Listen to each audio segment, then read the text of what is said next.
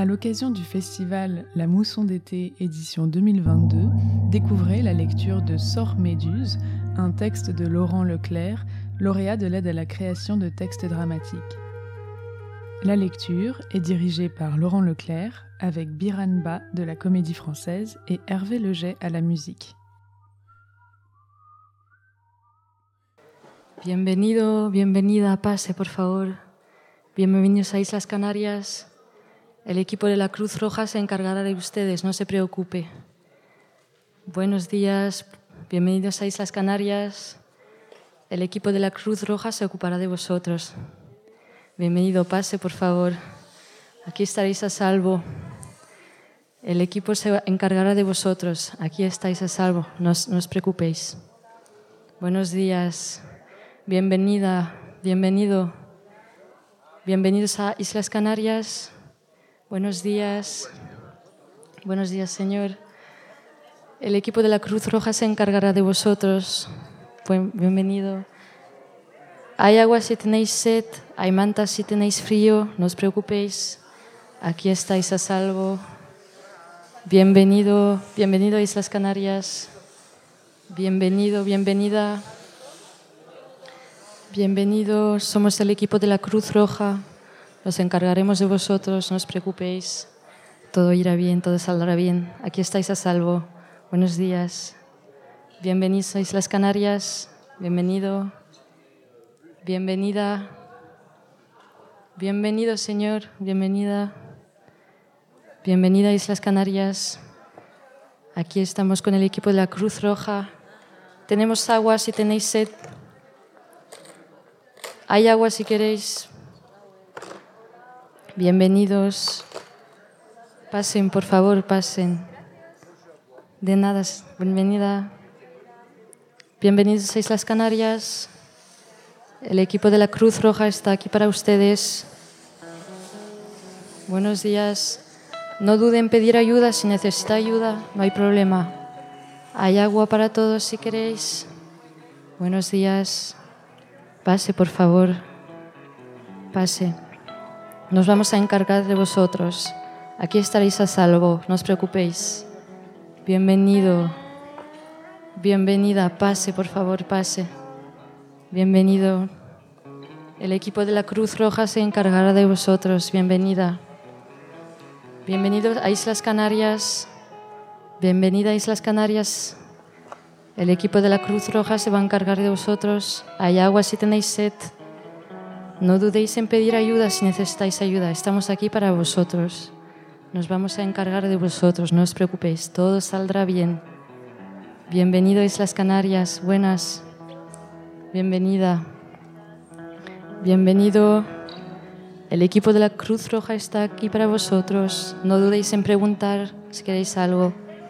Hay mantas si tenéis frío. Hay agua si tenéis sed. Aquí estáis a salvo. Buenos días. Bienvenidos a Islas Canarias. El equipo de la Cruz Roja se va a encargar de vosotros. Bienvenido. Aquí estaréis a salvo, no os preocupéis. Bienvenida a Islas Canarias. Bienvenido a Islas Canarias. El equipo de la Cruz Roja está aquí para vosotros. No dudéis en preguntar si queréis algo. Hay agua si tenéis sed, hay mantas si tenéis frío. Bienvenido a Islas Canarias. Bienvenida, pase por favor. Pase. Diríjase hacia las sillas. Hay agua si tenéis sed. Buenos días. El equipo de la Cruz Roja se encargará de vosotros. Estamos aquí para vosotros. Aquí estáis a salvo. Aquí estáis bien. Aquí estáis tranquilos. No os preocupéis que todo saldrá bien. Todo se acabó.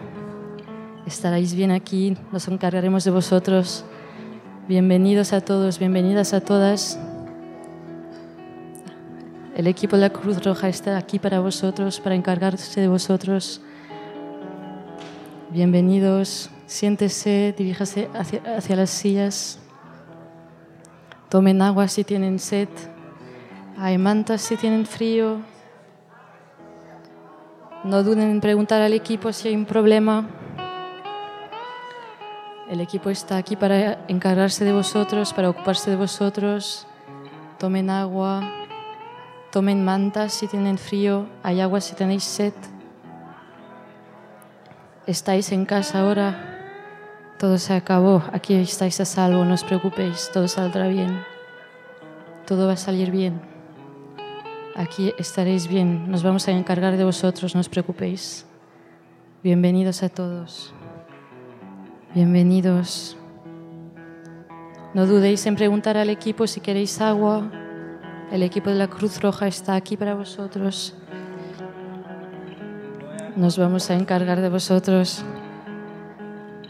Hay mantas para los que tienen frío y agua para los que tienen sed. Bienvenidos.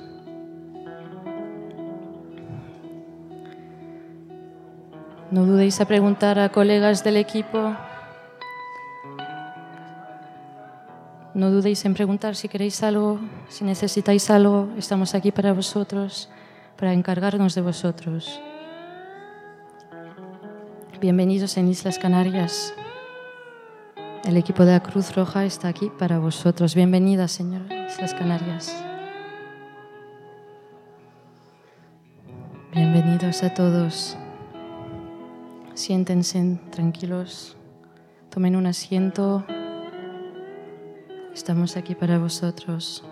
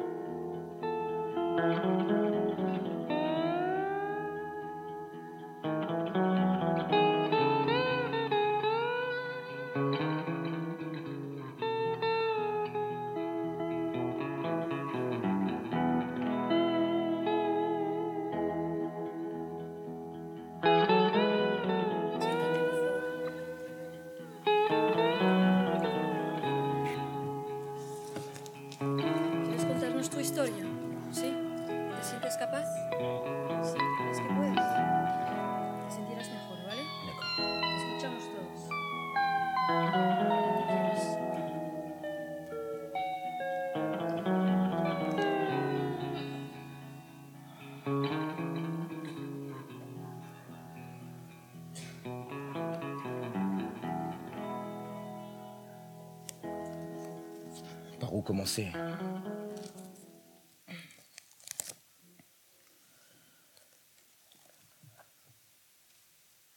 Je voulais... Je rêvais. Je rêvais d'aller en Europe. Comme je suis né avant l'indépendance et qu'après l'indépendance, mes parents n'ont pas réglé les papiers, ce n'était plus possible. Je rêvais d'aller en Europe grâce à mon grand-père, un ancien tirailleur sénégalais qui avait fait la Grande Guerre, qui m'avait parlé de l'Europe, qui voulait que je devienne quelqu'un qui s'élève un peu, quelqu'un qui va prendre à bras le corps les problèmes de la famille, quelqu'un qui ne va pas s'engourdir ici. Mon grand-père prenait soin de moi. Il m'a envoyé à l'école française contre l'avis de toute ma famille, qui ne comprenait pas. J'étais jalousé. Mes grands frères me battaient. jeter mes cahiers au fleuve. Pour favoriser les enfants de son sang, la seconde femme de mon père a tenté de m'empoisonner, a tenté de me marabouter. Mon grand-père a tenu bon. J'ai tenu bon. Dès qu'il a compris que j'étais en danger de mort, il m'a pris chez lui pour me protéger. L'enfant, c'est de l'argile. Il prend toujours la forme qu'on lui donne.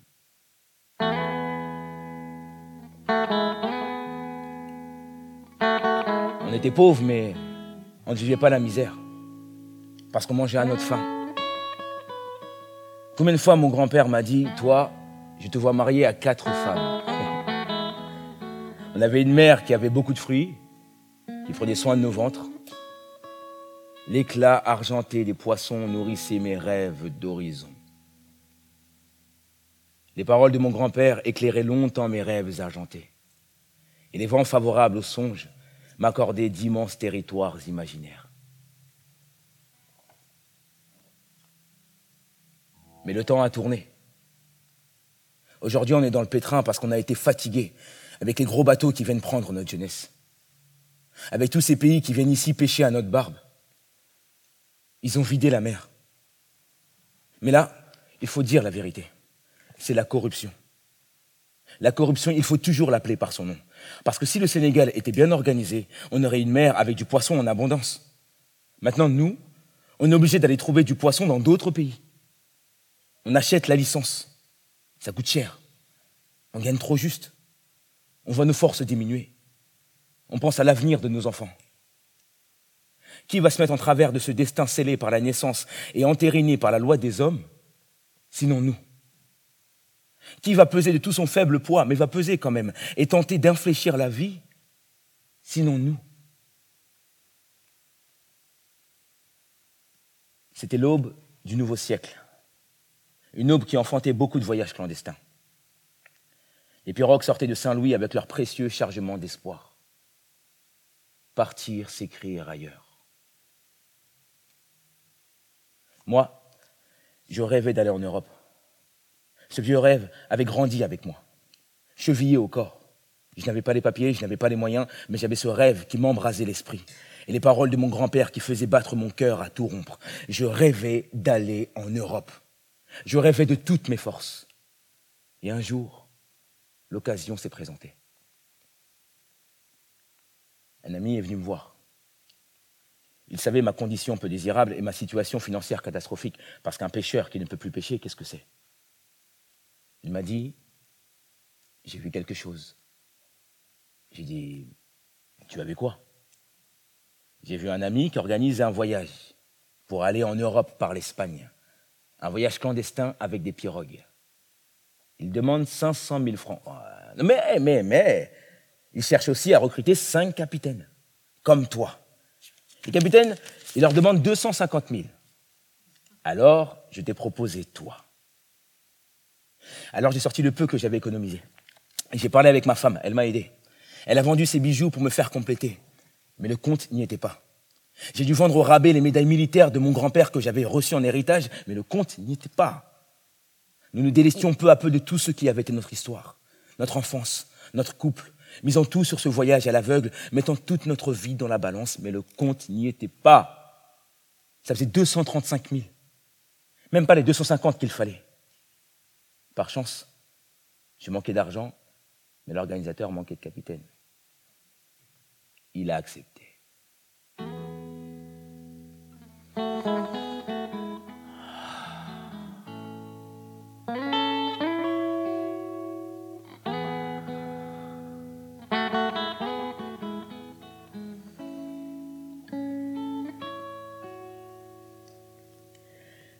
L'organisateur nous a réunis en cercle, nous, les capitaines. Il nous a demandé, vous qui savez la mer, combien de jours pour faire la route? On a discuté, nous, les capitaines, et on a dit, d'après nos calculs, parce qu'on sait que si on prend ce cap, on arrive au niveau du Maroc et de l'Algérie, que c'est la direction de l'Espagne, des îles Canaries. Parce qu'on sait que si on prend ce cap, on va aller vers les États-Unis d'Amérique. Parce qu'on sait que nous allons cingler à différentes allures, on a dit, si le temps est un peu calme, si la mer est un peu calme, Si tout le monde est un peu calme, si tout se passe bien, on peut le faire pour une semaine. Il a gagné beaucoup d'argent, l'organisateur. 500 000 par personne, 93 personnes dans la pirogue, dont 4 qui ont payé 250 000 et moi 235 000. Ça fait beaucoup d'argent. Avant le départ, il nous a donné deux moteurs Yamaha de 60 chevaux. Comme nourriture, un sac de riz avec des bonbons, du sucre, du lait, du thé, une bouteille à gaz pour la cuisine et l'eau du robinet qu'il a mis dans des bidons d'huile nettoyés. Le tout dans le ventre de la pirogue qu'on ne verrait que la nuit du départ. C'est tout ce qu'il a financé. On a donné rendez-vous aux passeurs à 3 heures du matin pour le départ clandestin. Il fallait créer le mystère, faire des adieux discrets. La police pouvait surgir de partout. Dans la nuit noire, nous n'avions plus de nom. C'est comme si nous marchions dans le corps d'un autre. On avait rendez-vous au bord du fleuve et on est parti.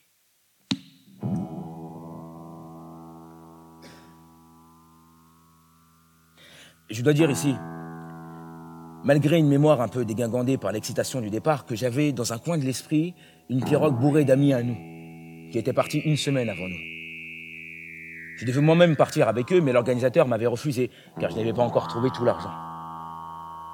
Ils étaient 115 personnes, comme nous, malades d'une existence sans perspective. Nous étions restés sans nouvelles de toutes ces personnes. Il y avait dans ce silence comme une espèce de sale présage qu'on n'avait pas envie d'envisager au moment de notre propre départ, où seule une détermination viscérale devait se lire sur nos visages.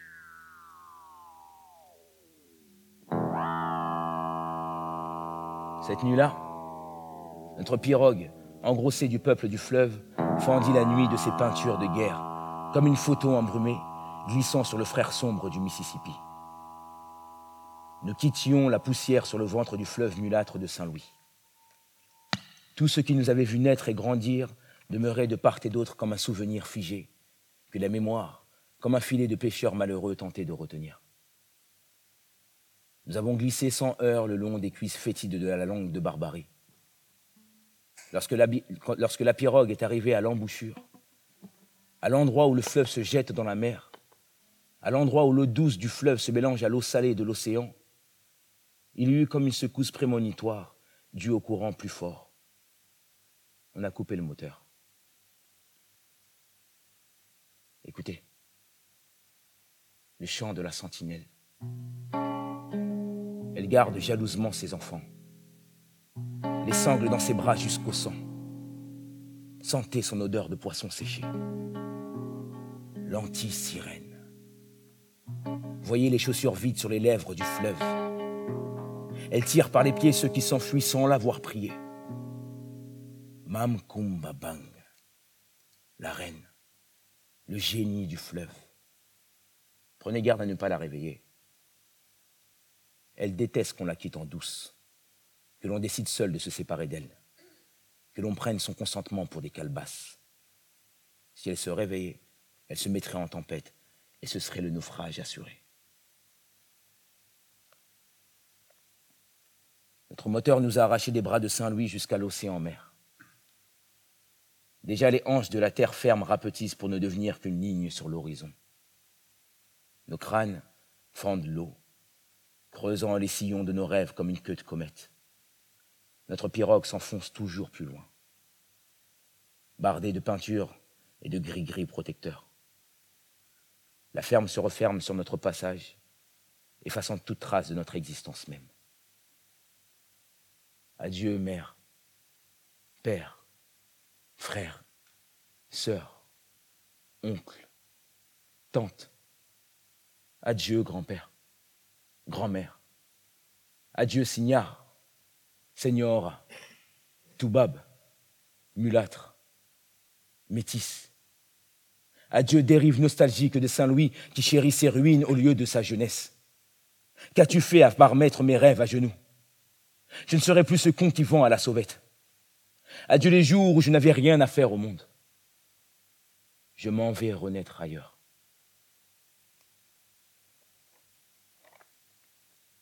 Ce fut assez morne pendant un temps qu'on allait regretter.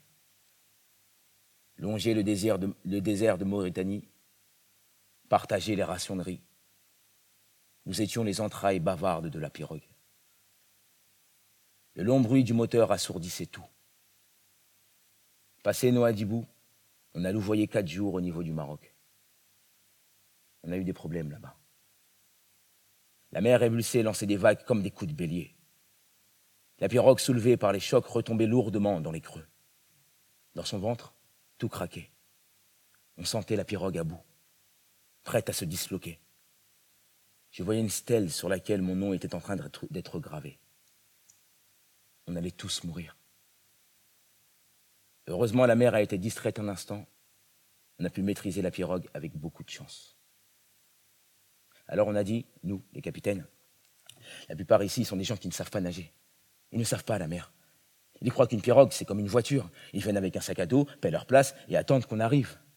Là-bas, face à la voracité des vagues, quand ils ont vu la mer démonter nous pisser dessus par tous ses orifices, lâcher sur nous sa chevelure de serpent qui venait nous mordre au visage, quand ils ont vu sa bouche vénéneuse s'écraser sur leur bouche et senti sa langue descendre en eux pour aspirer leurs boyaux, ils ont fait dans leur froc. Ils ont pleuré leur mère avec des cris qui hurlent à la folie. Alors nous, les capitaines, on a crié des mots dans le boucan de l'océan. On a dit, il faut battre en retraite à Noadibou, attendre là-bas que la mer s'apaise, où il ne restera bientôt que des rêves de noyer. Un soldat de la vieille garde de Napoléon aurait dit, la guerre de mer ne sera pas. Ce à quoi n'importe qui aurait ta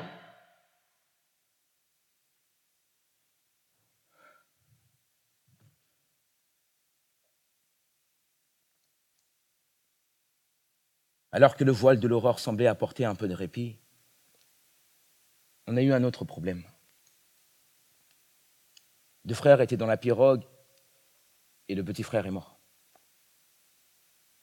Il est mort. Je ne peux pas vous dire de quoi.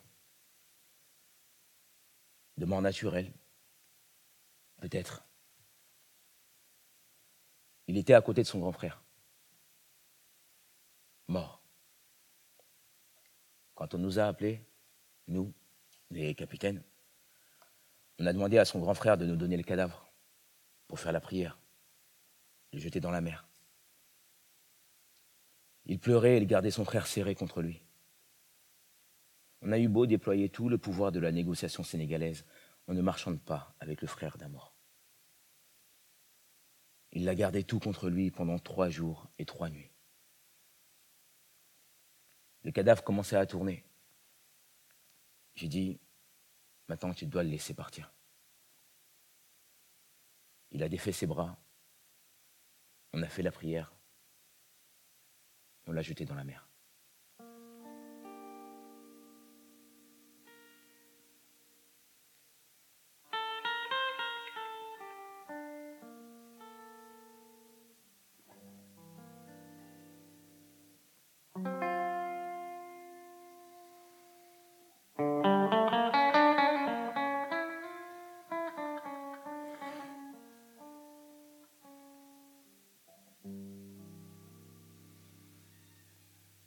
Certains commençaient à porter des accusations.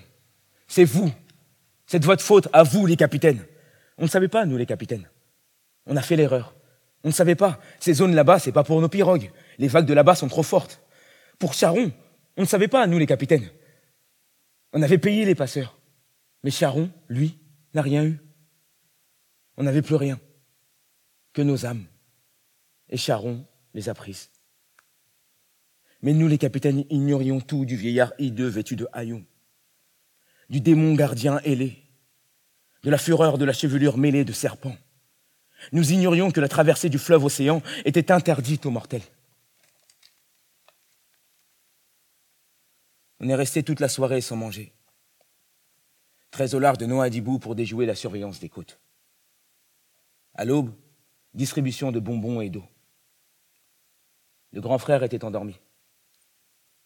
On a donné un bonbon à la personne qui était à côté. Elle lui a touché l'épaule pour le réveiller. Et il est tombé.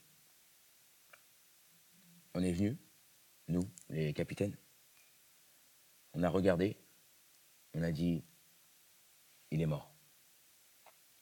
On a fait la prière. On l'a donné au poisson. Après une demi-journée, il y eut des vomissements dans la pirogue, puis la diarrhée. Qu'est-ce qui se passe? Peut-être le cadavre que le grand frère avait gardé par amour. Peut-être cet amour contre nature nous avait apporté l'épidémie. On ne savait pas le nom de la nouvelle malédiction qui nous frappait. On faisait beaucoup de cuisine. On mettait à bouillir l'eau avec du sel, on mettait du riz, on mettait du lait déshydraté, on mettait le sucre. Beaucoup commençaient à être faibles, pour ne pas dire malades. On a essayé de ne pas les perdre en donnant de quoi manger. Parce que nous n'avions ni médicaments, ni médecins, ni rien.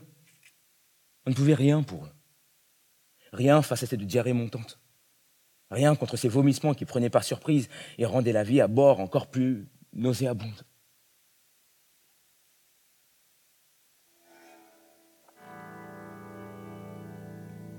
Nous entrions dans ce rêve ancien qui nous avait menés ici.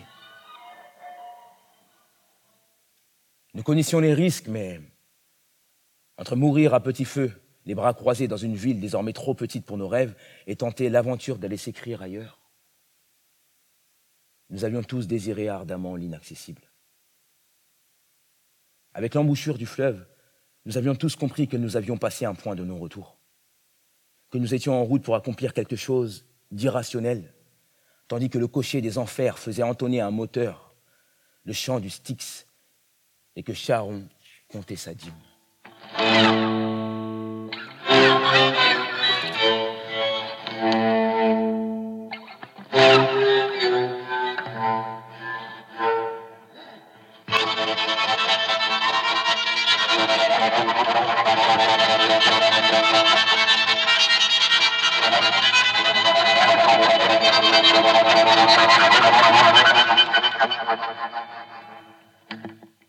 Les larmes de Mamkumba Bang, versées sur notre départ, avaient enflé la mer d'une prière vénéneuse et fait remonter à la surface une écume rageuse. Soudain, le vent se raidit. La mer devint si grosse. Un murmure grondeur s'élevait et venait passer les nuages au-dessus de nos têtes. En un instant, la tempête. On ne distinguait plus rien. On s'enfonçait dans l'obscurité. La pirogue se faisait entièrement balayer par la lame les uns contre les autres ballottés, trempés, piétinés. Nous cherchions des points d'attache, une planche, une corde pour résister à la colère des cieux qui entraînait plusieurs de nos compagnons par-dessus bord. Certains sautaient d'eux-mêmes, engloutis aussitôt. Nous qui pensions connaître autre chose que la misère. On avait deux moteurs. Le premier était en panne pratiquement depuis le départ. Il nous restait un seul moteur. Une grosse vague a frappé l'arrière le moteur qui a été fixé là a été violemment arraché, emportant avec lui traverse où il était solidement amarré. Toute la nuit, nous luttâmes contre la mort.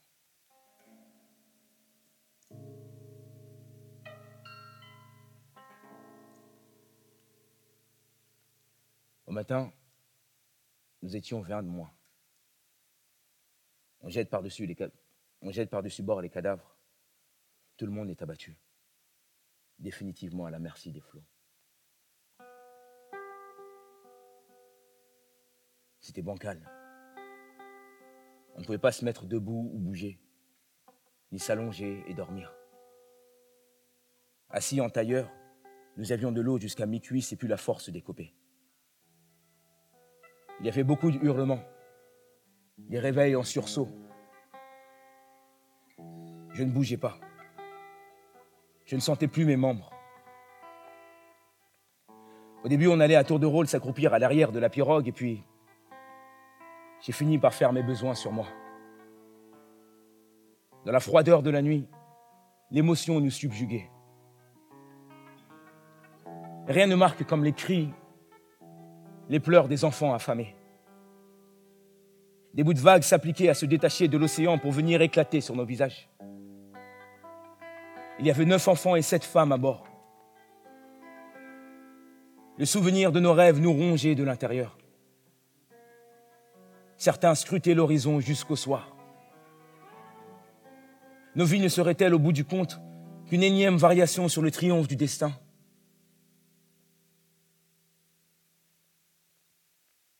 La bouteille à gaz avec laquelle on faisait la cuisine a craché ses dernières flammes.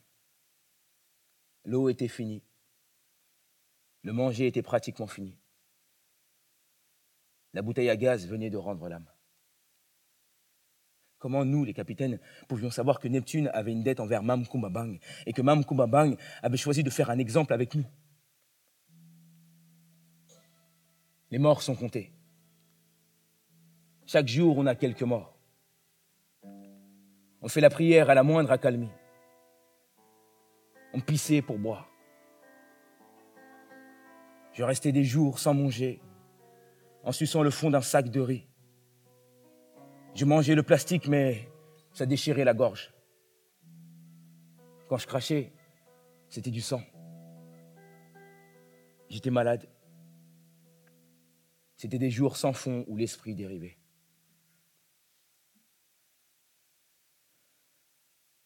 Nous sommes toujours dans une immense promiscuité. Il doit rester 67 personnes au moins.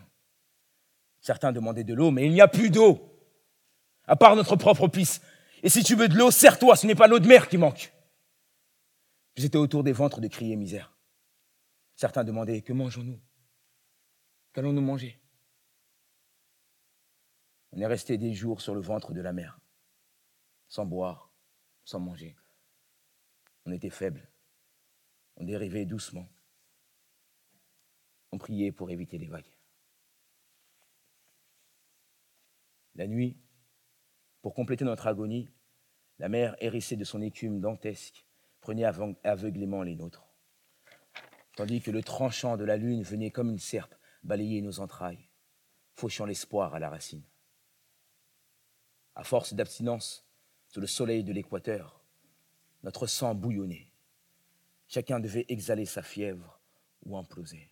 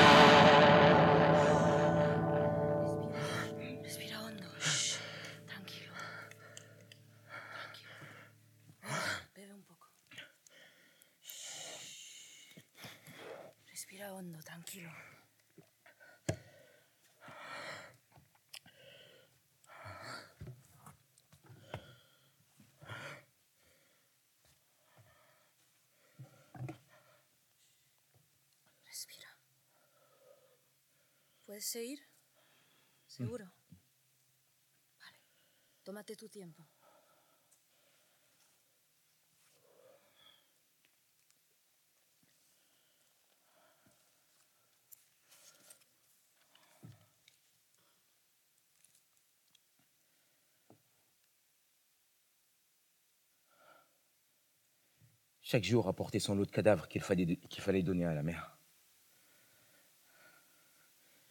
Il a été voté en comité des bien portants que les malades et les mourants seraient jetés par la mer, n'ayant que peu de chances de survie. Il gaspillait les rations en hypothéquant nos propres chances de survie. Quand on écrit l'histoire, il faut avoir le courage de dire la vérité. Pendant cette nuit atroce, certains se faisant passer pour fous ont profité de l'obscurité pour tuer les plus faibles. Dans leur sommeil, c'était un projet infâme, formé par les bien portants, de se défaire de la plus grande partie des passagers afin d'alléger la pirogue et diminuer encore le nombre de rations de, de riz,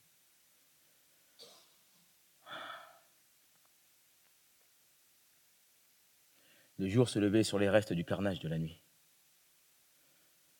Nous étions tous exténués par ces combats à l'aveugle. Faibles. Les infortunés dont la mort n'avait pas voulu se précipitèrent sur les cadavres qui jonchaient le sol et se rassasièrent de ce mets horrible. Ici, je vous en supplie, N'ayez pas pour des personnes déjà trop infortunées un sentiment d'indignation, mais plaignez-les. et verser quelques larmes de pitié sur leur malheureux sort.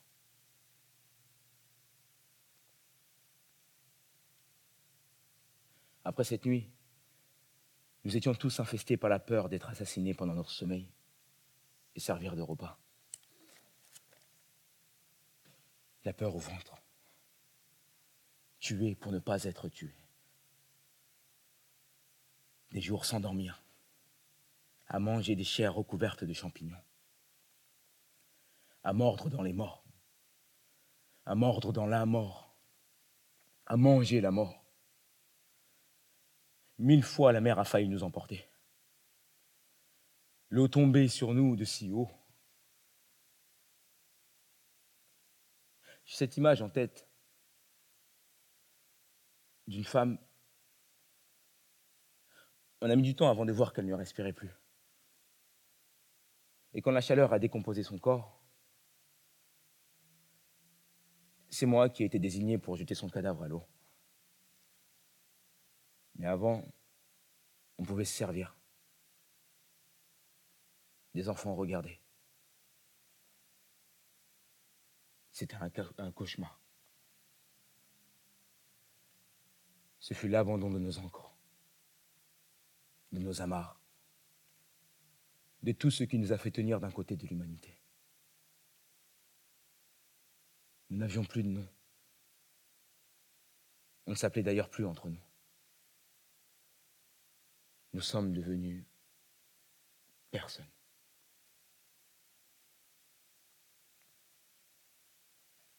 La nuit nous frappait de démence.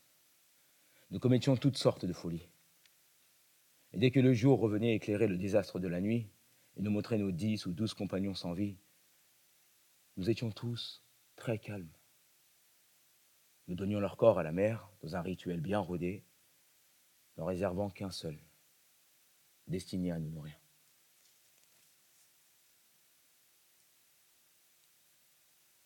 Je n'ai pas vu tout de suite que mes trois amis étaient parmi ceux qui...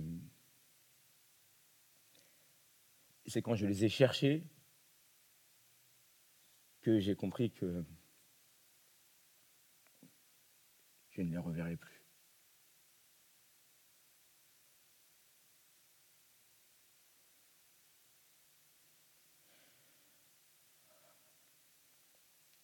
Au matin du onzième jour, il restait 35 bouches, 35 panses.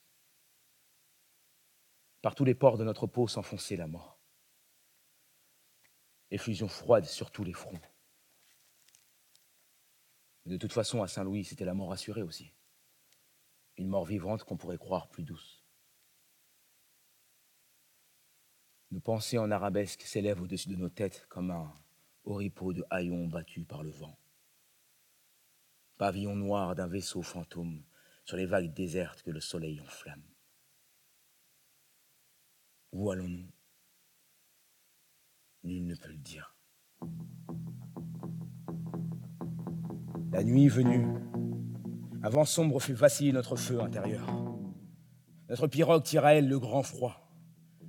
L'espoir bat au ralenti. Pauvre air enténébré de pourpre. Les cris sont insupportables. À bord, les loups provoquent un carnage, fouettant, balayant de leurs crocs encore et encore des blessés et des cadavres que nous n'avons même pas le temps de jeter par-dessus bord. Nulle part où fuir mourir noyé ou asphyxié dans cette terre démoniaque, avec aucun mot pour le crucifier sur une feuille, dans une pensée, avec des yeux en bois et un regard comme un couteau qui s'aiguise à l'affût des masses de viande qui s'affalent une à une sur le flanc. Il faut bien sous-peser. Dormir et se faire manger par les loups, ou ne pas dormir du tout. Comment ne pas dormir du tout? Dans le secret de nos êtres, il y a bien longtemps que nous nous étions défaits de nos costumes de fils, d'époux, de bons pères de famille pour succomber à une étreinte avec le démon, à un marché forcé contre, contre notre pauvre existence. Nous dérivions loin de la morale établie. Tous nos bons vieux principes n'avaient plus cours. Nous attendions un mirage, Un mirage, c'est-à-dire un bout de côte ou un navire qui devait se dessiner d'un instant à l'autre dans le regard de l'un ou de l'autre qui crierait alors terre ou navire. On a laissé nos dernières illusions miteuses tapisser la surface du fleuve comme un bout de bois qui flotte et qui refuse de sombrer. On tente de croire à la route. Elle finira par nous mener quelque part, peut-être même un endroit où nos rêves auront encore du sens.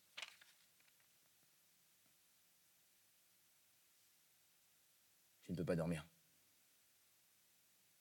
Il est resté trop longtemps à observer ce pauvre air en train de finir sa vie. Je sais bien à quoi il songeait. À notre mirage possédait son esprit. Mon regard a croisé le sien et celui d'autres. Est-ce une illusion? Avons-nous vraiment échangé ce sourire? Comme un sale petit ricochet Ce sale sourire m'éloignait de, de, toute mon enfance, de Saint-Louis, des récits de Signards qui ont bercé ma jeunesse. Les Signards.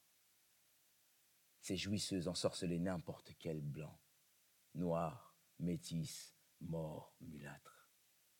Elles parlaient toutes les langues en une seule, celle du corps, du sexe et de l'amour.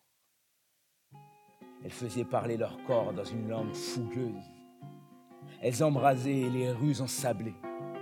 Leur démarche magnétique auréolée de toile fine était accentuée par de folles promesses. Tout palpitait à leur approche. Elles régnaient sur leur corps comme sur un royaume que chacun convoitait, que chacun rêvait de prendre au rythme des percussions dans la fièvre des griots venus chanter leurs louanges. Tout le monde aurait, tout le monde aurait échangé sa vie pour devenir captif, même un court instant, de ce délice de chair de ce bijou de pourpre qui inspirait des bouffées de luxure. Tout le monde rêvait de faire danser sa bouche tout contre le diable de leur corps. Leur passage provoquait une déflagration de beauté, un effet de souffle qui rendait baba. Le souvenir réjouissant des signards de l'île qui aujourd'hui sévissaient dans la pirogue était devenu douloureux. Notre réveil fut nimbé dans un, épais, brouillard qui recouvrait les flancs ondulés de l'océan. Déjà l'océan mer entonnait des nouvelles charges, décapitait les bribes des rêves. Au-dessus du tumulte de la mer, un feu mortel de soleil s'ensuivit tout l'après-midi, nous plongeant dans un profond sommeil, peuplé de songes d'ascensions extraordinaires, donnant à la pirogue des allures de linceul. Notre réveil, trop d'entre nous avaient disparu sans que l'on sache comment. Il y eut une confusion qui dura quelques minutes. Certains agitaient des chiffons pour signifier qu'ils ne voulaient plus se battre. D'autres disaient se rendre afin d'être épargnés et sacrifiant leur honneur en tombant lourdement sur leurs genoux. D'autres priaient encore et encore, recommandant leur âme à Dieu. Mais la Grande Mère ne fait pas de prisonniers. Nous parlons nous avançons comme ceux qui ont été maudits. Il faut pas s'arrêter. Ils sont partout. Si on s'arrête, on se fait encercler. De quoi tu parles? De quoi je parle? Des loups. Il y en a partout. Ils nous observent dans le noir. Ils se demandent quel est le prochain d'entre nous qui va servir de dîner. Je ferai bien l'amour une dernière fois. Est-ce vrai qu'à la fin la mort nous enveloppe? Garçon la carte, je vous prie. Le plan d'ensemble était de rallier l'Europe par l'Espagne et l'Espagne par les îles Canaries. Brillant. Voici venu l'eau froide, coupante qui meurtrit nos corps, avec le Seigneur qui les a abandonnés pour bien commun. Les corps parlants avaient des crocs, les regards des angles vifs, des traits nets, des incises sur les aubaines que représentaient les corps morts. Une bousculade un peu brusque, point de fuite dans une pirogue cinglé tout droit sur le visage qui l'attire, la saisit avec ses dents dans sa joue, tandis que gicle les cheveux, le sang à boire, tout va trop vite, un petit rageur, les saillies des dents sur les chairs sacrilèges.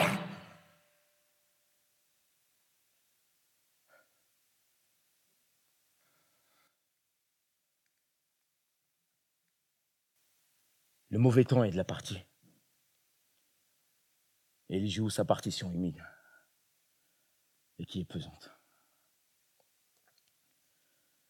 dévoré par la soif à l'excès, irrité par l'eau de mer qui ne faisait qu'attiser le feu dans la gorge, l'urine n'y suffisant plus, je suis là, à attendre une mort annoncée. Je suis là et ne meurs pas. Même cette ultime délivrance ne veut pas venir. Nous qui méprisions tellement la vie que plusieurs d'entre nous ne craignaient de se baigner à la vue des requins. Nous étions environnés de requins. On voyait rôder ces masses noires autour de la pirogue. Ils venaient si près qu'on les chassait à coups de machette. Ce fut au milieu des souffrances les plus cruelles que nous fîmes le serment de faire connaître tous les détails de nos malheureuses aventures, si Dieu nous permettait de revoir encore une fois notre chère patrie. Et l'on décida de peindre au creux de la pirogue, graver à même la chair de la pirogue avec les ossements, afin que notre histoire ne meure pas avec nous, l'imbroglio que l'on nomme souvenir. Le visage mortifié, le corps tout entier mobilisé dans cette tâche, la fresque de la pirogue, silhouette gravée, inscription en langue wolof, main de sang, les ombres vieilles des huit. Ainsi, même disloqué aux quatre coins du monde, il resterait de l'ordre du possible qu'un puzzle vienne réparer notre perte, planté sur nos genoux, gravé sur le bois de nos derniers mots, la fresque morbide de nos vies résumée là. Nous, les bannis, les logs humaines en marge du monde des mirages, des débris, des restes, des qui avaient rassemblé à la hâte le peu qu'ils possédaient et qui tentaient toute leur vie et qui tenaient toute leur vie dans un petit sac. La horde famélique, jetée à la face de la mer comme on crache sur son destin. Nous ne sommes que des bêtes des animaux rognés par l'instinct de survie, des morceaux de viande qui ont faim, de la viande qui a faim. Périssent la mer et les chiennes qui la servent. Les vagues enragées qui s'arrachent la chair de nos rêves broient nos corps et notre sommeil dans le fracas de leurs uppercuts aveugles, tandis que nos yeux prient le jour de venir vite. Le terrible conseil que Terre les bien portant ce jour-là allait réduire l'équipage à 15 personnes sur les 25 qui restaient. 15 seulement semblaient pouvoir exister encore quelques jours. Il fut décidé que ce serait le dernier massacre et qu'après cela nous jetterions les couteaux et les machettes à la mer, sauf une machette qui servait à découper les corps. Cette exécution, appelez cela comme il vous plaira, sauva les huit qui restèrent.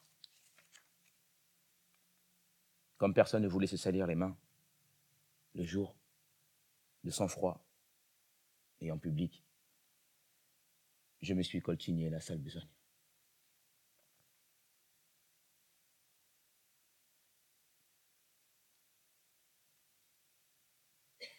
Les chers sacrilèges aidants, on recouvrait peu à peu de nos forces. On a dit, nous, les capitaines, si on reste ici à attendre, on va tous mourir. Maintenant, la meilleure des choses à faire, c'est de forcer l'océan d'aller de l'avant coûte que coûte. Continuer le voyage, arriver ou mourir, Barça ou Barsac. On raconte que dans, les, toutes les batailles, le vainqueur est celui qui avait les forces de la nature de son côté, mais quand l'adversaire est la nature même, il ne peut y avoir de vainqueur, que des vaincus, des charognards qui se disputent et dépouillent. Ta gueule.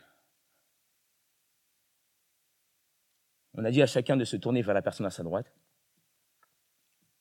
de lui donner une main et de dire excuse-moi. Lui dit, je t'excuse, on ne pose pas de questions. Qu'est-ce que tu as fait pour demander pardon? Non. Moi, je dis, excuse-moi. Toi, tu réponds, je t'excuse. Et puis on inverse. À toi.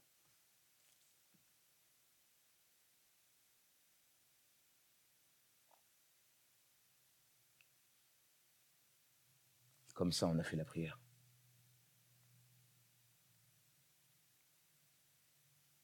Si on devait mourir, on allait mourir. Si on devait arriver en Espagne, on allait arriver en Espagne. Inch'Allah. Personne ne peut dire dans quelle direction nous sommes partis.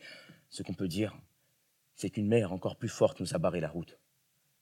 Des vagues plus hautes C'est comme si l'océan mer en sueur nous avait cherchés partout, furieuse d'imaginer qu'on aurait pu lui échapper comme une mère retrouvant son enfant après des jours et qui, avant de l'étreindre, lui inflige une correction dont il se souviendra toujours. L'océan mer nous corrigeait à sa manière, de manière forte.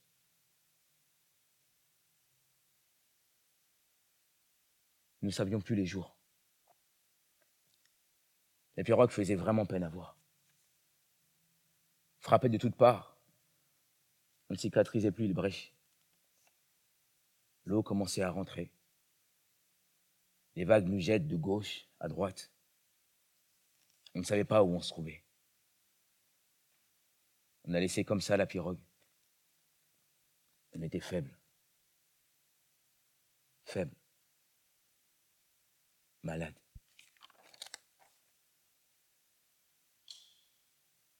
C'était la mort. Je peux dire que j'ai vu la mort. J'ai vu la mort. La mort était devant nous. Cap sur la mort. La mort, c'est quoi? C'est de ne plus rien sentir. Je ne sentais plus rien. Nous qui avons juré de faire le bonheur des nôtres, comment allons-nous réparer les maux que nous allons causer en portant le deuil au cœur de nos familles? Notre dernier jour. C'était fini. La dernière vague qui allait nous tuer tous. Je la voyais comme je vous vois. Je savais que cette vague-là n'allait pas y échapper. Quand c'était presque la mort, j'ai fermé les yeux j'attendais qu'elle vienne. J'attendais la dernière vague qui allait nous recouvrir de son linceul. J'ai fermé les yeux. J'ai dit, même si j'ai fait quelque chose qui n'est pas normal, je m'excuse. J'ai fermé les yeux. J'ai pensé à ma femme, mes enfants, les personnes que j'aime. J'ai fermé les yeux. Je suis entré dans l'obscurité. Et soudain, ce cri d'éveil.